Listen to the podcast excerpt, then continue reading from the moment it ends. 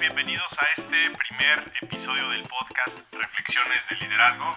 Mi nombre es Rodrigo Arvide y estoy haciendo este podcast en realidad porque soy un ávido lector de eh, cualquier tema que tenga que ver de desarrollo personal. Me gusta muchísimo desarrollarme en esos aspectos porque he descubierto que solo a través del desarrollo personal puedes hacer negocios extraordinarios, puedes crecer tu contexto, tu mente, empezar a, invertir en, cosas mejores, en hacer mejores negocios, relacionarte con mejores personas, etc. Entonces, ha sido un camino muy interesante y decidí hacer este podcast para compartir simplemente algunas reflexiones de mis lecturas eh, semanales. Entonces, en esta ocasión les quiero compartir es algo interesante porque llegué a este libro gracias a un gran autor que se llama em, Les Brown. Les Brown es un enorme motivador personal, es un gran orador en Estados Unidos, ya de estar en sus 70s.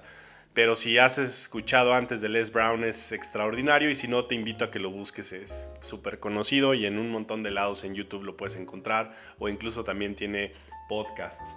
Entonces, em, el mismo Les ha hecho algunas reflexiones y contaba en una de sus conferencias una, una reflexión sobre un libro de Howard Thurman que es un pastor, bueno, fue un pastor hace ya algo de tiempo, y que escribió un libro que se llamaba Deep is the Hunger.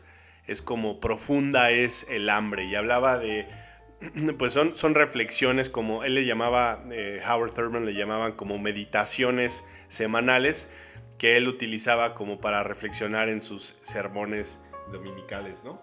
Pero bueno, él, él empezaba a reflexionar sobre esto. Imagínate la, como que la imagen ideal en tu funeral o lo que si alguna vez te has puesto a pensar un funeral ideal es pues tú ves a, las personas a los familiares rodeando al, fallecido y pues eh, un poco tristes porque se fue tal vez celebrando su vida etcétera. Em, pero imagínate que estás en tu lecho de muerte y que en lugar de ver a tu familia alrededor tuyo empiezas a ver a esos esas habilidades que mantuviste escondidas, todos esos sueños que no que nunca salieron a la luz, tal vez ese libro que siempre dijiste que ibas a escribir y que no lo y que no lo escribiste, ¿no?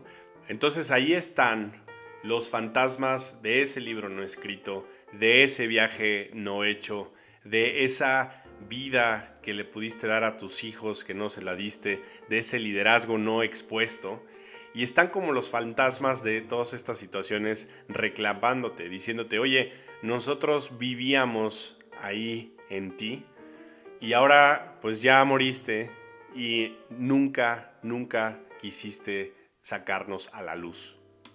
Y entonces surge la pregunta, si tú murieras hoy, ¿qué sueños estarían ahí, sueños no cumplidos? qué libros no escritos, qué viajes no hechos, qué experiencias no vividas. ¿Cuáles serían esos fantasmas que estarían rodeándote en tu lecho de muerte? Es súper interesante porque si piensas en, en, que un día nos vamos a morir todos, y piensas en todo lo que ahorita no estamos aprovechando en este tiempo que tenemos eh, de vida, que es el único conocido, entonces eh, eh, se vuelve como una perspectiva súper impactante de lo que estamos aprovechando, de la forma que estamos aprovechando este tiempo. Porque ahí en el hecho de muerte o imaginándote en esa forma, te vas a dar cuenta de que no es ninguna persona responsable más que tú de hacer que todas estas cosas salgan a la luz, de todo esto que ya tienes ahí adentro, de que todo esto salga a la luz y que cobre vida. Y bueno, el problema es que vivimos en, una, en un mundo en donde está, hay mucho más enfoque en lo que está mal, hay más enfoque en los riesgos, en el peligro, en los miedos, en qué pasaría si no, qué pasaría si fallas, en, en inyectarnos miedo constantemente de las cosas que ni siquiera sabemos que son, ¿ok? En lugar de enfocarnos en lo que es posible para nosotros. Y ahí hay una enorme reflexión. ¿Cuánto tiempo de nuestras vidas pasamos en el entorno en el que estamos preocupándonos por cosas y cuántas, cuánto tiempo pasamos enfocándonos en lo que podría ser posible, ¿ok? Y déjame dejarte claro que, o sea, todas estas percepciones, todo esto, pues en realidad se nos fue dado, o sea, nacimos en cierto entorno, en esta cultura, todos, digo, yo soy mexicano por alguna razón, aquí me tocó nacer, me tocó nacer en esta familia y tengo un enorme amor por todo, por todas las circunstancias que tengo. Sin embargo, no tengo control sobre en dónde nací, pero sí tengo control sobre cómo voy a vivir. O sea, no somos plantas. Si crecí en cierto entorno, eso está muy bien, tengo que tomar todo lo positivo, pero llega un momento en tu vida en donde puedes cobrar conciencia y decir, ok, este tipo, este círculo de amistades ya no me está alimentando lo suficiente. Este programa de televisión no, no, me está produciendo nada más que miedo. Este noticiero lo voy a dejar de ver. Esta amistad eh, ya, ya no sigue queriendo hacer fiesta cuando yo tengo otras cosas más, más interesantes que hacer. Entonces, cuando empiezas a tomar conciencia de esto y empiezas a conscientemente elegir cuál es el círculo con el que te vas a rodear a continuación, pues tu vida empieza a cobrar un sentido y un valor mucho más interesante. Te empiezas a, rodear de personas, de circunstancias y de alimento para la mente y el corazón que van a enaltecerte y que te, vas, que, te van a empezar a edificar de una forma en donde a lo mejor tu... Em, tu círculo social primario o en el de, donde te tocó nacer no lo estaba haciendo ya. Y déjenme decirles, digo, ya tengo algunos años haciendo esto, no solo conmigo, sino que con muchas otras personas, y les tengo que decir claramente que no es fácil, o sea, no es fácil asumir primero la responsabilidad de, o sea, darte cuenta de que la, la única persona responsable de lo que estás viviendo actualmente eres tú. ¿Ok? Eso es una cosa que es muy difícil de, decir, o sea, ser responsable al 100% de lo que estás viviendo.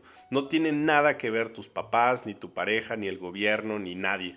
Eres tú el único responsable. Ahora, tú tienes que saber que lo que estás viviendo ahorita es simplemente consecuencia de cómo has estado viviendo en, los, en el tiempo anterior, ¿no? O sea, lo que estás viviendo ahorita es consecuencia de todo el conjunto de decisiones que has tomado en el pasado. Pero nuevamente, en el pasado ya no tienes ningún tipo de influencia. Es decir, ya no puedes modificar el pasado, ya, ya pasó, ya, ya está hecho, ya estás viviendo de esta forma. Lo que sí puedes hacer es enfocarte en el presente, ¿ok?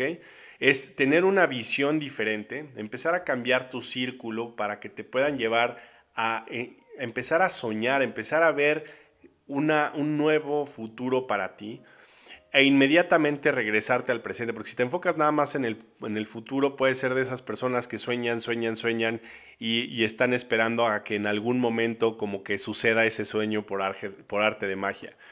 Pero las verdaderas personas que asumen el liderazgo en sus vidas, lo que hacen es, tienen una visión amplia, tienen un objetivo claro hacia el futuro, que obviamente ese objetivo va cambiando con el tiempo, eso es normal, pero tienes un objetivo y después ese objetivo lo vas a aterrizar a hoy, ¿qué vas a hacer? ¿Ok? No puedes decir, oye, pues me gustaría en algún momento correr un maratón si no empiezas a entrenar en este momento. Nunca va a pasar que te levantes un día sin haber entrenado un solo día en tu vida y que un día te levantes con la capacidad física para correr un maratón. ¿ok? para ser un maratonista tienes que entrenar y tienes que convertirte en una persona con esa disciplina para poder aguantar semejante prueba eh, física. Pero tiene que ser em, de acuerdo a decisiones conscientes y consistentes durante un periodo de tiempo. Esa es la, segunda parte que lo hace que no sea tan, tan sencillo. Pero bueno, estableciendo ya esto, que no está fácil, te voy a invitar a que hagas otra reflexión. Les Brown dice, si tomas la decisión de hacer las cosas fáciles ahora, te va a tocar vivir una vida con consecuencias muy difíciles de afrontar. Y si tomas la decisión de hacer las cosas que parecen difíciles ahora, entonces te va a tocar vivir una, vida eh, muy cómoda y que puedas hacer cosas extraordinarias. Es, es, otra vez, se regresa a una decisión. ¿Y a qué me refiero con cosas fáciles o difíciles ahora y en el futuro? Bueno, por ejemplo, no es fácil levantarte antes que todos, ponerte a leer y empezar a trabajar en ti mismo. No es fácil a lo mejor tener un, trabajo y al mismo tiempo empezar tu propio negocio. No es fácil eh, hacer que puedas ahorrar, por ejemplo. Es más fácil ir y comprar con crédito. Es más fácil salir y pedir un trabajo y que te paguen lo que alguien considera que te tiene que pagar. Y si no consigues trabajo, echarle la culpa al gobierno. Es más fácil hacer eso. Es más fácil decir, bueno, es quincena que me paguen. No es tan, no es tan fácil empezar a hacer tu propio negocio, asumir el control de tus finanzas y todo eso.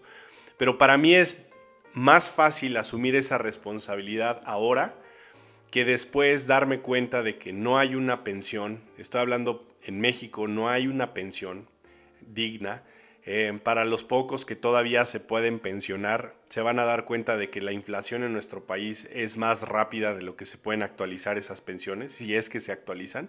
Es decir, cuando, para cuando las personas se pensionan en México, otra vez las pocas que se logran pensionar, cada año les alcanza para menos. Entonces su nivel de vida en la jubilación, que jubilación viene de, de júbilo, que debería ser un gozo, es al revés. Ves personas cada vez más tristes porque no tienen una forma eh, digna de poder vivir. ¿No te gustaría que cuando por fin dejes de trabajar puedas viajar, puedas llevar a tus nietos, puedas hacer eso que siempre habías dicho cuando tenga tiempo? Entonces es más, es más difícil enfrentarse con eso. Es, es difícil levantarse a hacer ejercicio, por ejemplo, pero yo veo que es más difícil levantarse un día con una enfermedad crónica es más, es, más difícil enfrentarse después con que ya es demasiado tarde para poder tener una salud adecuada o que tienes que hacer sacrificios más grandes. En fin, es cuestión de perspectivas. Pero toda esta reflexión de Les Brown, él termina diciendo, te invito a que hagas un compromiso contigo mismo de vivir plenamente para que puedas morir vacío. Y se refiere a morir vacío no, porque no tengas nada en el alma, sino para que no tenga, se refiere a que no tengas nada pendiente por hacer, que realmente aproveches al máximo tu vida. Y eso es interesante reflexionar porque no importa si tienes 20 años o si tienes 30 o 40, normalmente es más fácil cuando eh, la edad termina en década porque más o menos cada 10 años vienen estas crisis. Se pasa tan rápido el tiempo que dices, ¿qué pasó? Yo, yo ya iba a ser libre financieramente a los 40 o a los 50, o yo ya iba a estar casado a esta edad, o yo ya iba a haber viajado a esta edad. Bueno, esas esos pequeños llamadas de atención en la vida, el, el alma nos da esa oportunidad para poder reflexionar, recapacitar y corregir ese camino. No somos plantas, no somos plantas tenemos esa enorme capacidad, una maravillosa y milagrosa capacidad que se llama libre albedrío. Y si no estás en el lugar correcto, entonces te puedes mover. Si no estás viviendo la vida de tus sueños, puedes empezar a tomar las decisiones que te lleven en esa dirección, en el momento que quieras. Tú puedes cambiar ese, ese rumbo. Lo único que tienes que hacer es aceptar que con esa decisión viene la responsabilidad y que tienes que aceptar que el único responsable de eso eres tú. No le puedes echar la culpa a nadie. Eh, si tú quieres tomar este camino de desarrollo personal que te lleva a libertad impresionante, el precio que tienes que pagar es que no le vas a poder echar la culpa a nadie. Eres tú y, lo que, y la ventaja que tienes es que te vas a poder rodear de personas que como tú están en el mismo camino y, y, como son conscientes y están en el mismo camino, con gusto ayudan, te alimentan y te edifican en lugar de estarte eh, tratando de sumir en, en, negatividad, ¿no? Entonces, esa es la invitación y la reflexión del día de hoy. Gracias por conectarte estos minutos. Me encantó estar con ustedes y pues cada semana vamos a estar compartiendo este tipo de reflexiones. La siguiente semana será un autor diferente, tal vez algo personal, tal vez una experiencia. El tema es siempre reflexiones de liderazgo. Te mando un fuerte abrazo, Rodrigo Arvide aquí, hasta la próxima.